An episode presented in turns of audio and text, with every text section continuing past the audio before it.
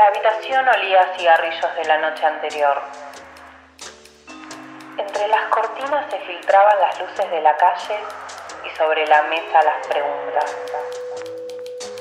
Las preguntas sobre ese caso en el que no podían dejar de pensar. Noir Podcast. Un podcast de True Crime.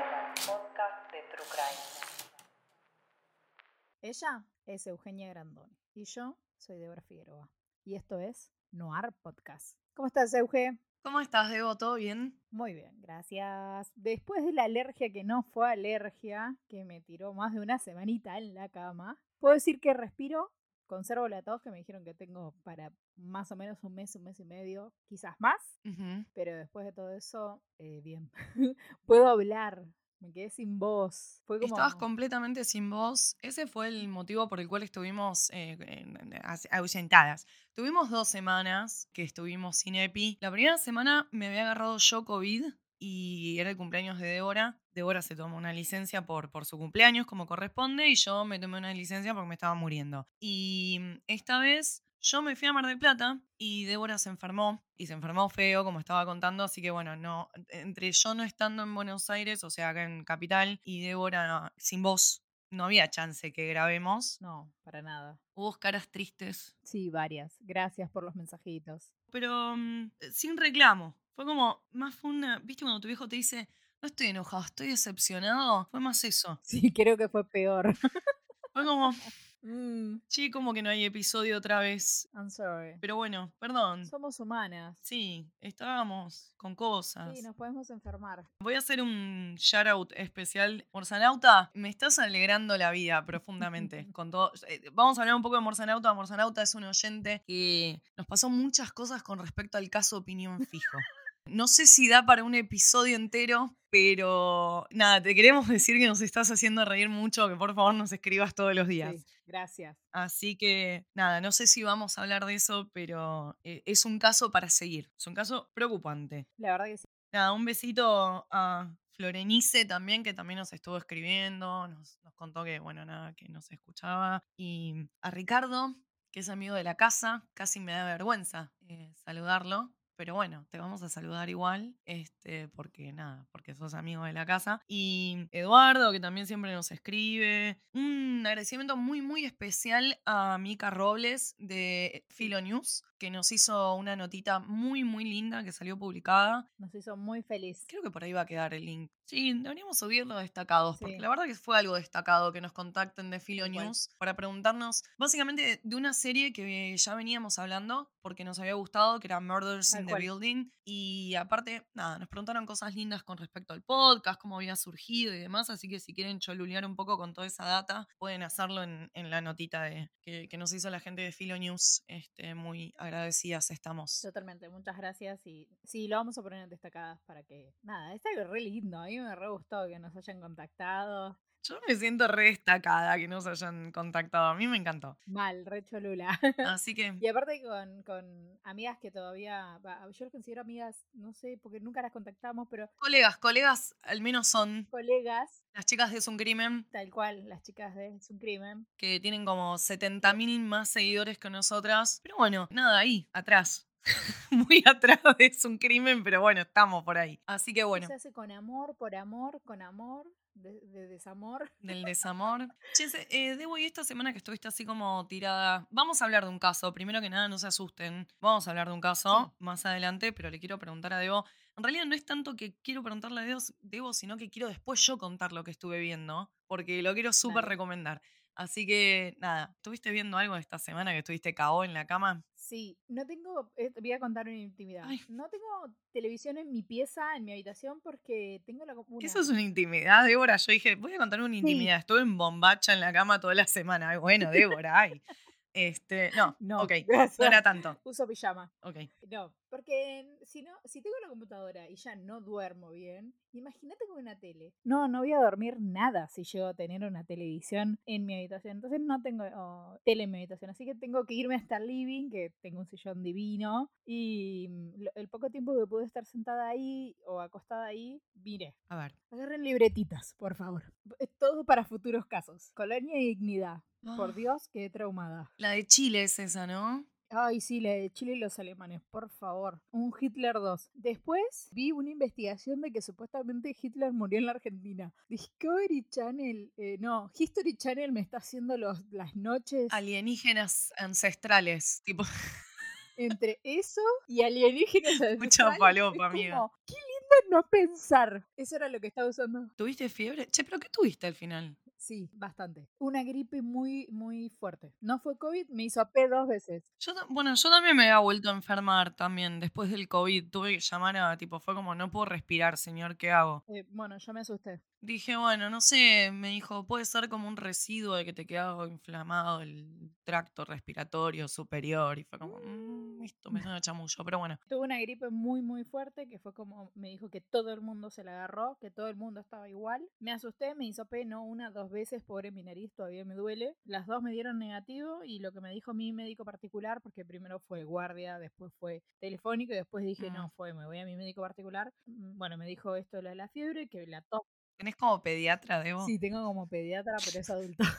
Pero de adulto, claro, es el pediatra de adulto, claro. Y me dijo esto de la tos, que no saben por qué, que después de que uno tiene COVID, cuando se agarra una gripe normal, la tos le dura mucho tiempo. Mm. Es algo que están detectando ahora y no saben por qué. Así que me dijo, bueno, acostumbraste a un amigo que tuvo COVID hace un mes y sigue Sí, me, tosiendo. dijo- me dijeron que es... Está bien que fuma, pero bueno, sí, sí, como que de golpe está bien, no tose tres días y de golpe tose y se muere. Sí. Tipo, sí, sí, Y sí. me dijo que nada, que es eso, gripe. Así que tuve fiebre. Mm, Llegaba hasta los 38 y bajaba, o sea que no hacía muchos picos, por suerte. Pero me preocupé porque no podía respirar, me costaba un montón respirar. Por eso me hizo dos veces. Yo tenía completamente tapada la nariz, boluda. No me había congestionado así durante el COVID y me agarró después y fue como, ¿qué carajos? No puedo respirar, me nebulizaba. De hecho, ¿sabes qué me pasó? Perdí el olfato. Wow. Y dije, tengo COVID de nuevo. Y dije, pero no pueden ser porque pasaron 20 días. No, era que estaba tan congestionada que no, no sentía el olor de nada. qué loco. No. Empecé a tomar loratadina, me bajó un poco y me volvió el olfato. Yo dije, nada, no puede ser, boludo, COVID 20 días después. No, imposible. Está bien que te lo podés agarrar más rápido este, en teoría, pero es como, hey, amigo. Así que bueno, este, eso fue todo lo que estuvo medio sucediendo y todo lo que estuviste viendo vos, Debo. Sí. ¿Algo más que estuvieras viendo que te resultó interesante? Un documental de quién mató a Tupac y a Vi, que también se va a venir un episodio de eso. Y sectas, sectas, sectas, sectas. Un montón de cosas de sectas. Para todos los que quieren culto y, y- y porquería. culto. Para todos los que me hostigan por privado que me dicen, ¿y las sectas? No existe más uno de sectas. Quiero uno de sectas. ¿Y el de sectas? ¿Por qué no te miras este de sectas? Yo por dentro tengo un montón de cosas de sectas. Banquen, Claro. Banquen. Tiene mucho material de ahora. Ya sos como, como el, el- el referente. Ya saben que a mí no me piden sectas. Porque No. yo secta no hago. No, no entro ni hago en sectas. Ni manejo sectas. Nada, no quiero estar involucrada en sectas. No soy líder de un culto. no soy líder de un culto. No, yo estuve mirando algo que tengo que recomendarlo, que no tiene ni pito que ver con, con True Crime, pero tiene mucho que ver con la música y con una banda que a mí me gusta mucho. Star Plus subieron una serie, son seis capítulos, que se llama Pistols y es Ah. Steve Jones cuenta la historia desde su perspectiva de la historia de los Sex Pistols y bueno, nada, su historieta con Malcolm McLaren, que es el, el- el tipo que, que fue manager, también fue manager de los New York Dolls. Bueno, nada, en fin, está muy bien la serie. Qué interesante. muy bien la serie. Steve Jones está un poco más buen mozo de lo que es, pero ¿quién no pecaría también, no? De decir, ay, a a ver a quién puedo castear. Bueno, voy a castear a alguien más lindo para que haga a mí. Después el resto están todos muy, muy bien. Te estoy hablando de están muy bien hasta el punto de que el que hace Johnny Rotten, que ahora no recuerdo porque sinceramente no son conocidos los actores. Eso es más lindo todavía, cuando los actores no son conocidos. Sí, para ser gente tan famosa y tan conocida, a mí me gusta que sea gente no tan famosa, porque si no, no dejo de ver al actor en un punto, que fue lo que me pasó un poco con Gary Oldman cuando hizo de Sid Vicious, que hizo Nancy la película. Nada, como que igual no podía dejar de verlo a él. Y bueno, en este caso, como eran actores menos conocidos, o que al menos yo no los tengo de ningún lado. Nada, el pibe que hace Johnny Rotten, pero se recontra mega pasa. La forma de hablar, la forma de caminar, eh, la, la cadencia de la, de la voz, todos están increíbles. El que hace de Sid Vicious habla igual. Es increíble. O sea, hicieron. No es que tipo le pararon los pelos y le pusieron un jean roto con una campera de cuero y le dijeron, ah, vas a ser Sid Vicious ahora. No, hay posta una.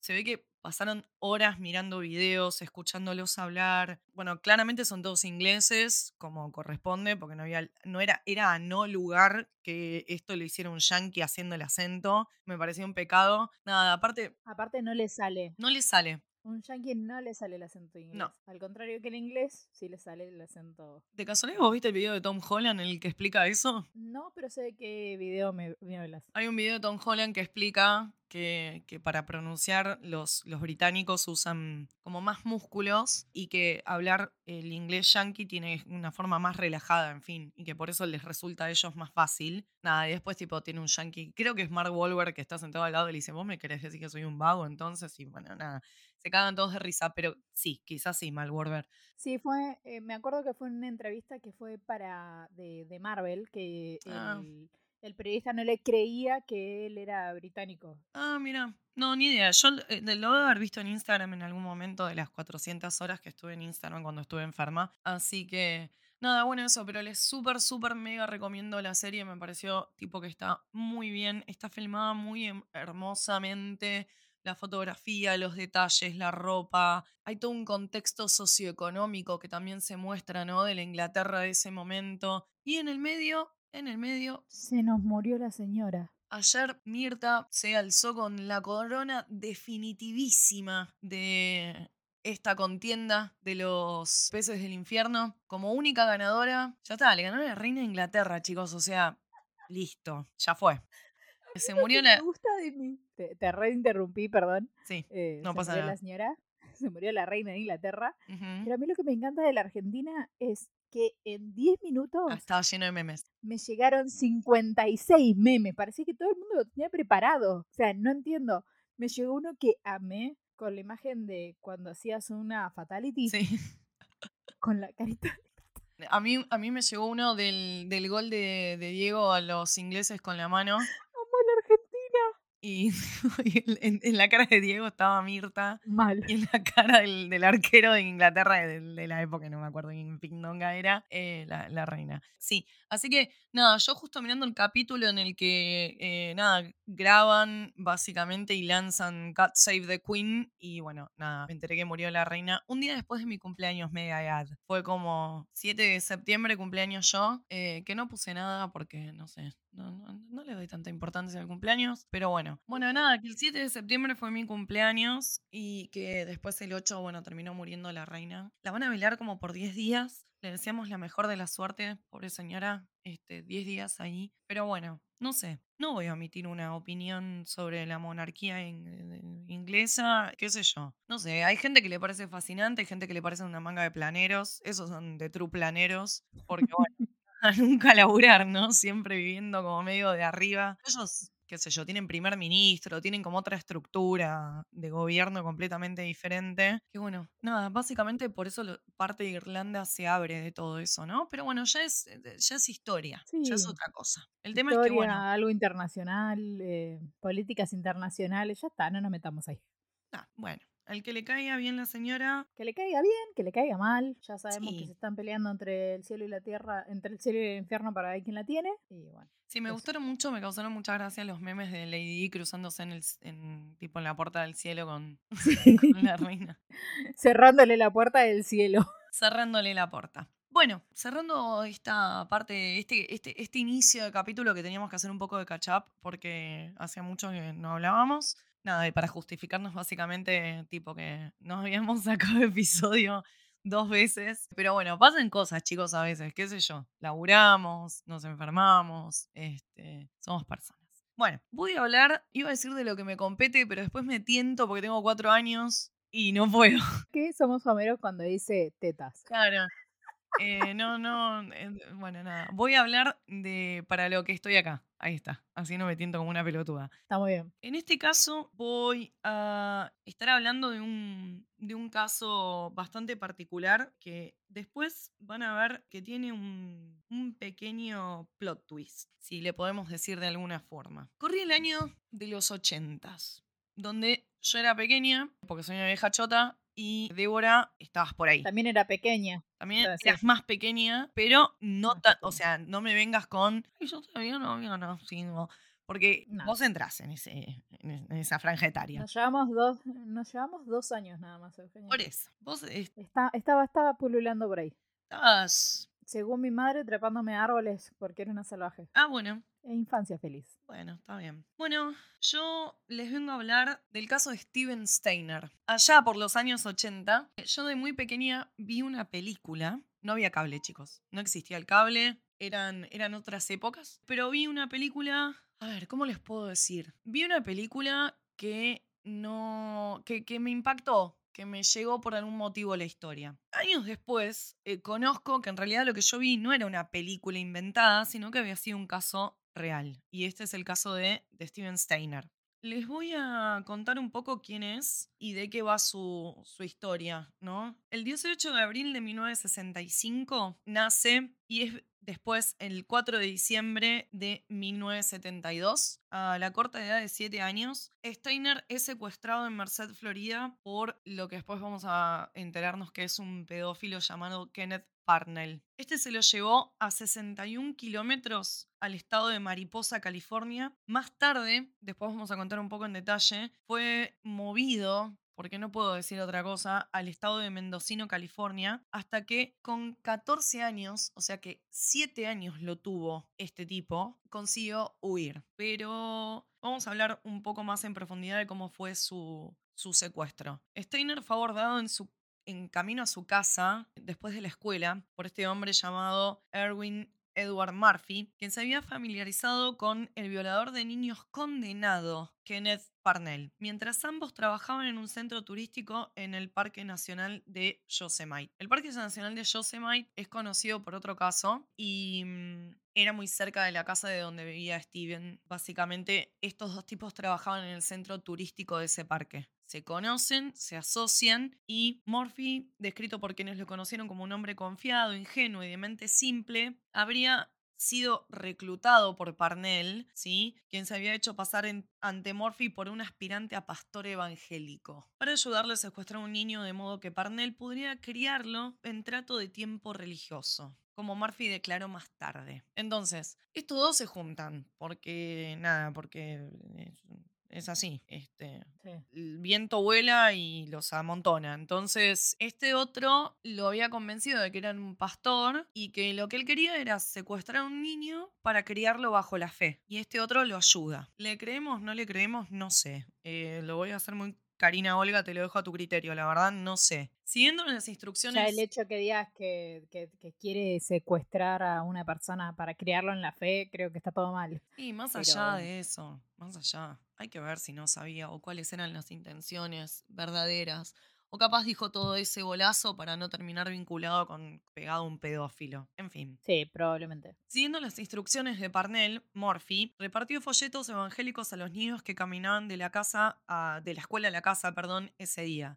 Después de ver a Steiner, afirmó ser un representante de una iglesia en busca de donaciones. Steiner más tarde reclamó que Murphy le preguntó si su madre estaría dispuesta a donar algún artículo a la iglesia, tipo ropa, comida, lo que fuere. Cuando el niño respondió que lo haría, Murphy le preguntó a Steiner dónde vivía y si estaba dispuesto a llevarlo a su casa. Después de que Steiner estuvo de acuerdo, un Buick blanco conducido por Parnell se detuvo junto a ellos. Steiner subió de buen agrado al coche con Murphy, porque él le dice, ¿tu mamá tiene algo para donar? El nene le dice, sí. Bueno, te subís al auto, nos mostrás dónde vivís y vamos a buscar la donación ahora de tu mamá. Y el nene se sube al auto, porque, porque es setentas. Parnell entonces condujo a un confundido Steiner a una cabaña en las cercanías de Cathy Valley. Sin saberlo, Steiner, la cabaña de, Par- de Parnell, estaba ubicada a solo unos cientos de metros de la residencia de su abuelo materno. Ay, por Dios.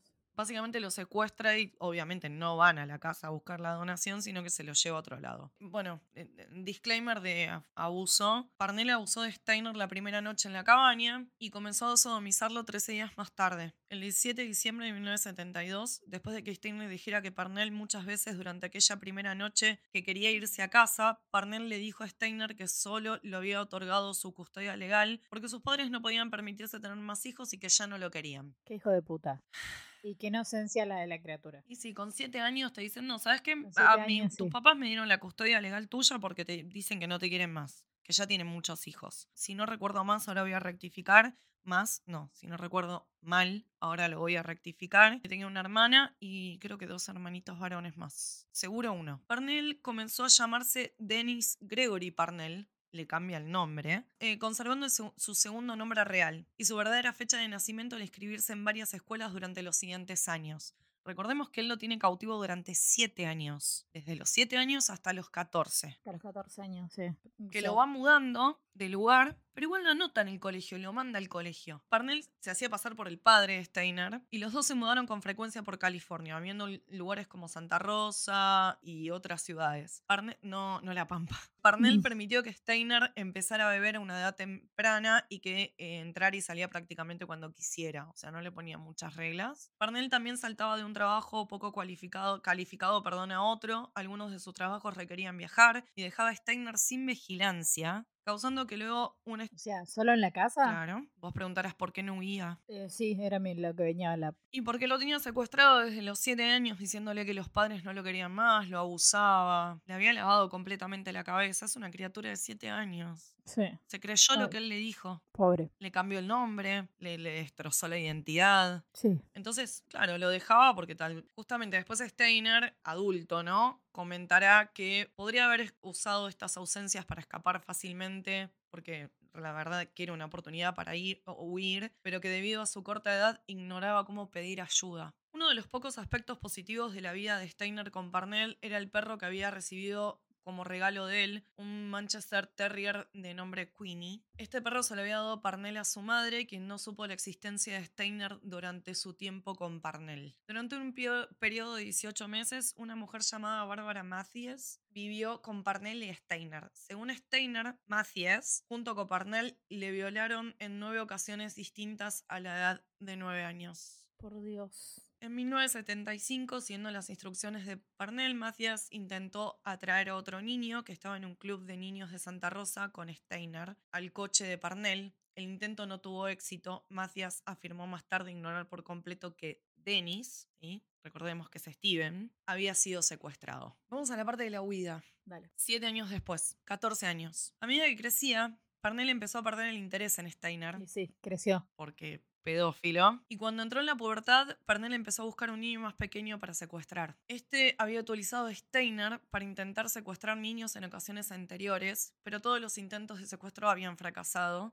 Esto causó que Parnell creyera que Steiner carecía de habilidad para ser su cómplice. Steiner reveló más tarde que había saboteado intencionalmente esos secuestros fallidos porque no quería que otros niños sufrieran lo mismo que él. El 14 de febrero de 1980, Parnell y un amigo adolescente de Steiner llamado Randall John Portman secuestraron al niño de 5 años Timothy White en U- Ukiah, ¿Utah? un estado o una parte. No, no es Utah, es U- Ukiah, no sé. Algún No, estado. en fin, sí. Motivo en parte por la angustia del niño, Steiner decidió regresar al chico a sus padres. El primero de marzo de 1980, mientras Parnell estaba fuera en su trabajo como vigilante de seguridad nocturno, Steiner se fue con White e hicieron dedo, básicamente en la autopista. Se lo cargó y se lo llevó Wow. hicieron dedo. Como White, o sea, el otro enanito era incapaz de localizar su casa porque era muy chiquitito, Steiner consultó la dirección en la, vía- guía telefónica en una cabina pública. No había internet, chicos, era 1980, no había celulares, no había un montón de cosas, entonces lo único que tenías eran las páginas amarillas y la guía telefónica. De esa forma fueron a la comisaría y, y llegaron a la comisaría. Entonces, imagínate, llega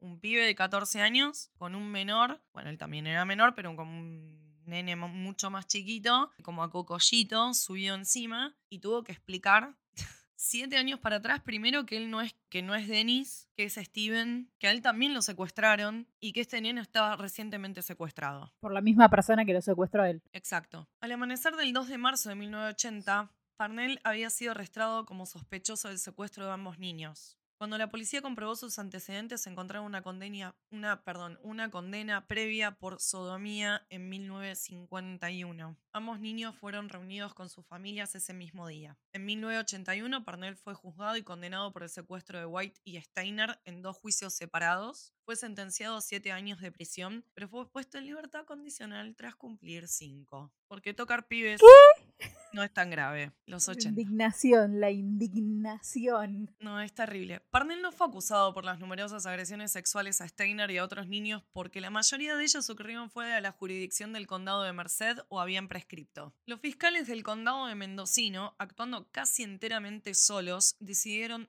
no procesar a Parnell por las agresiones sexuales ocurridas en su jurisdicción. Murphy por ayudar a secuestrar a Steven y Portman por ayudar a secuestrar a White fueron condenados por cargos menores. Dios. Ambos reclamaron que no sabían nada de las agresiones sexuales a Steiner. Macías nunca fue arrestada. La mujer que convivió brevemente, que también abusó sexualmente de Steven durante su secuestro. Steiner recordó la amabilidad, la amabilidad que el tío Murphy le había mostrado en su primera se- semana de cautividad, mientras ambos estaban bajo la influencia de la manipulación de Parnell y creía que Murphy fue una víctima de Parnell tanto como él y Timmy. El secuestro de Steiner y sus consecuencias llevaron a los legisladores de California a cambiar las leyes estatales para que permitieran penas de prisión consecutivas en caso de secuestros similares. Bueno, eso es una parte de todo esto. La otra parte es cómo te integras de nuevo a tu familia después de haber estado quizás hasta pensado muerto por tus propios padres después de siete años. Es muy difícil.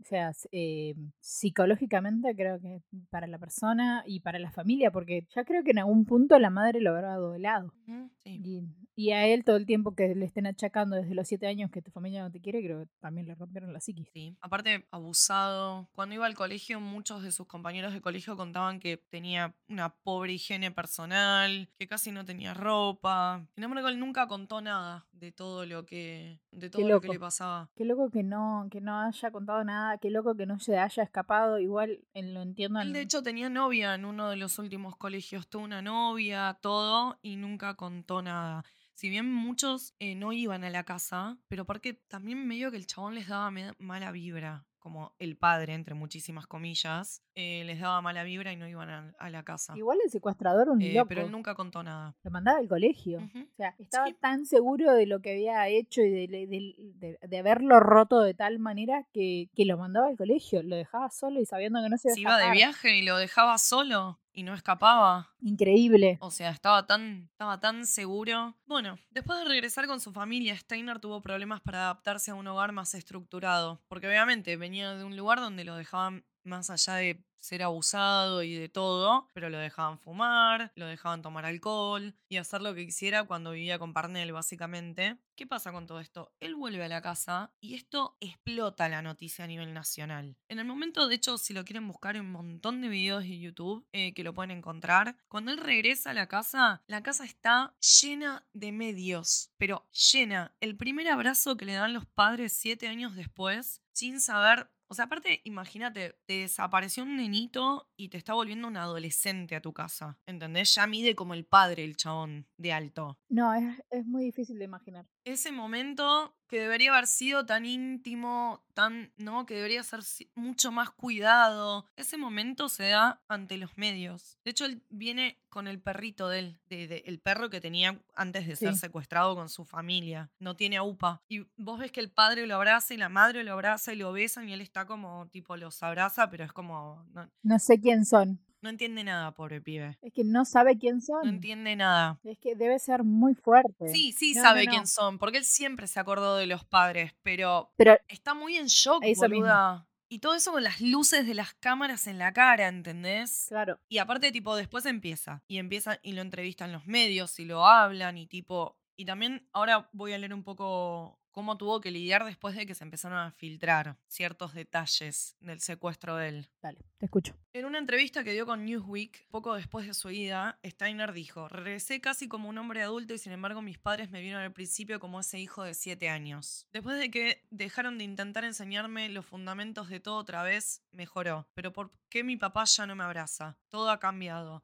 A veces me culpo a mí mismo. A veces no sé si hubiera, si debería haber venido a casa. Hubiera estado mejor si no lo hubiera hecho. Uf, qué, qué difícil, qué Duro. duro. Sí. El padre no aceptó que él recibiera ayuda psicológica. Un tarado. los 80, no creyó que era necesario. Steiner se sometió a un breve asesoramiento, pero nunca buscó tratamiento adicional. También rechazó revelar todos los detalles del abuso sexual que sufrió por parte de Parnell. Esto se filtró en los medios, porque después se cubrió el juicio, imagínate. Primero él vuelve como un héroe. El héroe que secuestró, que, que salvó al segundo nene del secuestro y lo trae y salvo y se, lo re- y se lo da a los padres para que no le pase lo mismo que le pasó a él. Medio que se caía de cantado. Un tipo que secuestra a un nene de esa edad, se lo lleva y se lo queda. Es prácticamente medio obvio que va a haber un abuso. Obvio. Pero bueno, son los 80 y capaz no se pensaba tampoco en esos términos. El problema fue que durante el juicio se filtró que había habido un abuso sexual. Entonces, de golpe él entra a una secundaria nueva, donde todo el mundo lo conoce como el pibe héroe. Hay un par que ya lo miran mal por bronca, por envidia, porque el pibe recibía atención. Imagínate, el chabón salía de la casa, tenía los medios. Iba a los programas de televisión porque lo llevaban los padres. Entraba al colegio, era Steven en su primer día de colegio normal, después de de su odisea, y lo filmaban entrando y saliendo de las clases, viste, los típicos colegios yanquis. Y los medios se podían meter en los colegios, porque obviamente todavía no se cagaban a tiros en los colegios en Estados Unidos. No estaba ni, ni vallado, ni... Era como, no sé, viste, vos entrabas al colegio, entrabas y capaz nadie te paraba ni te preguntaba, che, ¿qué estás haciendo acá? ¿Sos del colegio? ¿No sos del colegio? Entonces los medios entraban, lo filmaban en las clases por las ventanas. No solo traumático ¿Me para él, sino traumático para los demás. Perder el, el anonimato es horrible. Todo. Bueno, se comienza el, el juicio y se filtran estos detalles del abuso. ¿Y qué puede haber pasado? No chere, chime. Y nada, lo empezaron a hacer bullying, empezaron a decir maricón. Lo voy a decir así abiertamente porque ese era el insulto, le decían puto. Entonces de golpe lo empezaron a bullear horriblemente en el colegio por el hecho de que había sido abusado sexualmente. Y nadie le ponía un coto. Sí, obviamente. Vos fíjate que el juicio es por sodomía y no por abuso. Claro. Hay una diferencia abismal a nivel jurídico en Estados Unidos. Porque es, Sí. eh, tener una acusación de sodomía era como decirte, no te estoy acusando de que violaste y secuestraste a una persona, sino que Ujú. realmente hacerlo con una mujer. No lo hagas con un hombre. Básicamente, eso. Era, no te cojas un tipo. En una entrevista del 2007, la hermana mayor de Steiner dijo que su hermano no buscó asesoramiento porque su padre dijo que Steiner no necesitaba ninguno, que era lo que comentaba yo recién. Añadió, él, por Steven, siguió con su vida, pero estaba bastante mal. Fue acosado por otros niños en el colegio por haber sido abusado y finalmente dejó la escuela. Steiner empezó a beber con frecuencia y finalmente lo echaron de su casa. Su relación con su padre continuó siendo tensa. Para, te secuestran, volvés y, lo- y la familia lo echó. Ujú. Ay, Dios. Porque no lo podían dominar, porque no sabían cómo manejarlo. Imagínate la cantidad de frustración, de odio, de bronca, de enojo que debería tener adentro, ¿entendés? Pero no, no necesitaba un psicólogo. En 1985, Steiner se casó con Jodie Edmondson, de 17 años, con quien tuvo dos hijos, eventualmente, una niña Ashley y un niño Steven Jr. También trabajó con grupos dedicados al secuestro de niños, dio charlas con niños sobre seguridad personal y dio entrevistas sobre su secuestro. Después se fue a vivir a Merced y trabajaba en una pizzería. Eventualmente él pudo como recuperarse al casarse, tener sus hijos, consiguió un laburo, como que encauzó su vida. Cuando y empezó a hacer todo este trabajo, ¿no? De dar charlas, de como de prevención y todo eso. Entonces, justo cuando vos pensás que hay un tiro para el lado de la justicia y que quizás estaba retomando el, timón de su vida y empezando a pasar este trago amargo, horrendo, que lo separó durante siete años de su familia. Nada, lo golpea la tragedia nuevamente. El 16 de septiembre de 1989, Steiner sufrió un traumatismo craneocefálico fatal mientras regresaba a su casa de trabajar, cuando un automóvil chocó con su motocicleta en un caso de, atropello y fuga. El presunto conductor del vehículo fue más tarde identificado por testigos. 500 personas asistieron a su funeral en el que Tommy White, de 14 años, fue uno de los portadores del féretro, el nene que él salvó. Perdón, se me puso la piel de gallina. Es que es muy fuerte. Justo cuando parecía que lo mataron. Lo mataron. Y lo dejaron tirado en el medio de la ruta como un perro porque el tipo que lo chocó siguió de largo. No sabía cómo había terminado el caso. Sí me acuerdo del caso, me acuerdo de un montón de cosas del caso, pero no sabía cómo había terminado el caso. Sí, Perdón, sí, estoy llorando. no, es muy triste. Es muy triste, es muy triste. De hecho, su hermana pasó por el lugar del accidente. En el momento del accidente, eh, digamos que era como una, una ruta de doble mano. Él iba por un lado y la hermana iba para el otro. Vio el accidente y nunca pensó que era el hermano. Ay, Dios, no puedo creer. Sí, un horror. Diez años después de la muerte de Steiner, la ciudad de Merced pidió a sus residentes que propusieran nombres para parques de la ciudad en honor a ciudadanos notables. Los padres de Steiner propusieron que uno fuera nombrado Steiner Park. Esta idea fue finalmente rechazada porque el hermano mayor de Steiner, y acá viene el plot twist. ¿Se acuerdan que yo les había nombrado parque? Parque estatal, que es como una Sí, al reserva. principio que es... Tipo, no sé, como el Palmar en Entre Ríos. No tengo nada para qué compararlo en, acá en Argentina. Son esos parques nacionales inmensos, preciosos que tienen en Estados Unidos. que Son unas de las pocas cosas lindas, lindas que tienen. Quiero decirte que acá en el sur hay un montón de parques nacionales hermosísimos. Un montón. Sí, hay que pagarlos. Hay un montón que no, hay un montón que sí, hay un montón que no. No, no, hay que pagarte el viaje y la estadía al sur. Ah, sí, eso sí. A eso me Eso refiero, que sí. sale un ojo de la cara. O sea, eh, que lamentablemente, bueno, Bueno, como la reserva natural que tenemos acá en Buenos Aires, que no sé cómo se llama, que nunca la visité y vivo cerca, como unos, como unos 15 minutos. La reserva ecológica, ay, qué mugre, puro suyo la reserva ecológica. Pero sí, Callate que encontraron un montón de cuerpos ¿y la ahí. reserva? No me extraña. Sí. Bueno, el 16 de septiembre, después de que se cumplieron 30 años de la muerte de Steven Steiner, que tenía 24 años Sí. apenas cuando falleció, o sea, era un bebé, con dos pibes, ¿no? Eran otras épocas, la gente se casaba, tenía hijos más rápido. De hecho, cuando él vuelve con 14 años ya parecía un chabón de 20. No sé si es por la vida que había llevado. Y con la vida que tuvo. Sí, que había sido, nada, ¿no? Proclamado un héroe a principios de los 80 porque le salva la vida básicamente a esta criatura de que no, no tener el mismo final que él, ¿no? Por otra parte, entre febrero y abril de ese año eh, se conmemoraron 20 años, y acá viene el plot twist inmenso, de los cuatro asesinatos cometidos en el estado de California y el culpable de los hechos fue Cary Steiner, el hermano mayor de Steven. No. ¿Cómo dos hermanos recorrieron caminos tan diferentes? Acá vamos a leer un poco. Boluda.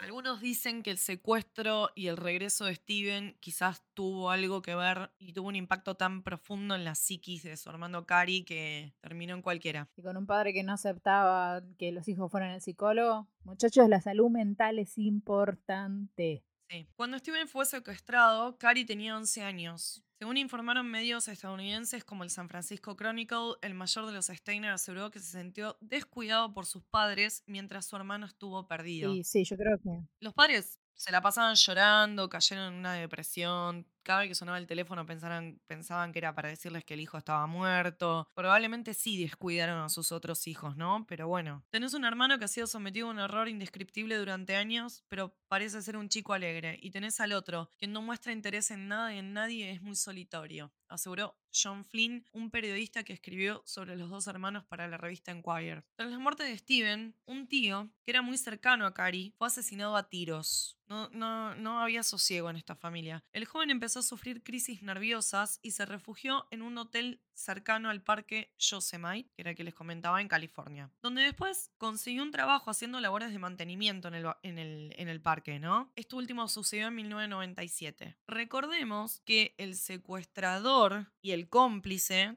de Steven en el secuestro también trabajaban en el parque Yosemite. Sí, sí. ¿Se acuerdan que lo dije al principio del episodio? Dos años después, en 1999, en la zona del parque se registraron cuatro homicidios. Carol Sand, Silvina Peloso, que era argentina, Julie Sand y Joy Ruth Armstrong fueron torturadas y asesinadas. La investigación de la última muerte, la de Armstrong, condujo hacia Cary, quien terminó confesando el hecho y los otros tres asesinatos. En el 2002, un jurado lo halló culpable y fue sentenciado a pena de muerte. Actualmente tiene 57 años, está recluido en el corredor de la muerte, lugar en el que permanecen los presos a la espera de su ejecución en la penitenciaría de San Quintín. ¿Qué, qué, qué Plot plausis? twist. Gracias. Wow, boludo, no puedo creer. Igual sí, estar viviendo eh, todo eso debe ser fuerte. O sea, que de repente tenés un hermano y no lo tenés más y ves que tus padres. Capaz que no solamente es eso que ellos cuentan que se sintió descuidado por ahí. El chabón hacía algo y se desquitaban con el tipo, con el pibe y lo cagaban a palo. No saber. ¿Qué tipo de maltrato habrá sufrido también ese pibe que se quedó ahí? No, no sufrió maltrato, porque estaba la hermana también en la casa y nunca sufrió maltrato. No había maltrato, nada. O se terminó de quemar eh, con lo que pasó, o no sé, ya tendría algún tipo de... Era un pibe raro igual, siempre, desde chico habían dicho que era un pibe raro.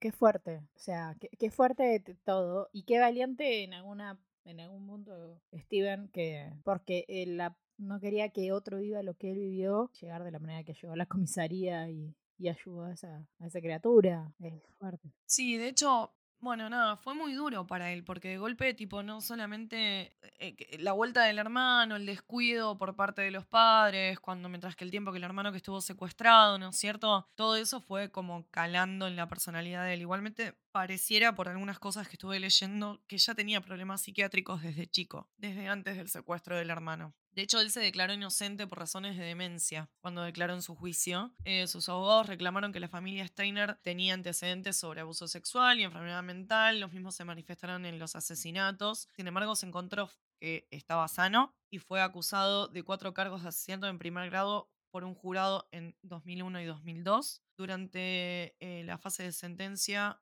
de su juicio fue, como dije, condenado a muerte. Así que básicamente no se le encontró tampoco ningún desorden de insanía. Y fue relativamente más cercano, 2001 y 2002. Eh, no, 2001 y 2002 fue juicio. el, el- el tiempo del juicio.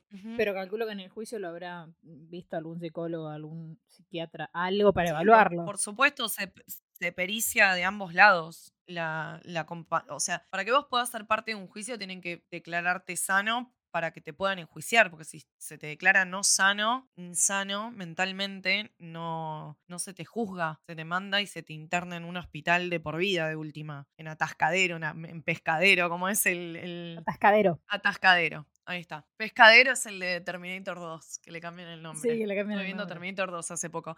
Yo Bueno, así que bueno, esto es el caso, ¿no es cierto? Tienen para ver varias cosas con respecto a este caso. Si buscan en YouTube van a ver un montón de videos de entrevistas a Steven, la llegada a la casa, todas estas filmaciones con respecto a, a, mm, cómo lo, lo- lo seguían los medios para filmarlo el primer día del colegio, el, eh, Steven jugando a la pelota en la puerta de la casa, era como no tenía paz, pobre pibe. Así que todo eso, si quieren, lo pueden encontrar en YouTube. Después pueden encontrar, no sé dónde, porque la verdad es que no la volví a buscar, esa película de los 80, porque este caso fue tan renombrado que se hizo una película para televisión. Antes eh, los casos así, muy famosos, ¿se acuerdan como hablamos del caso de Amy Fisher?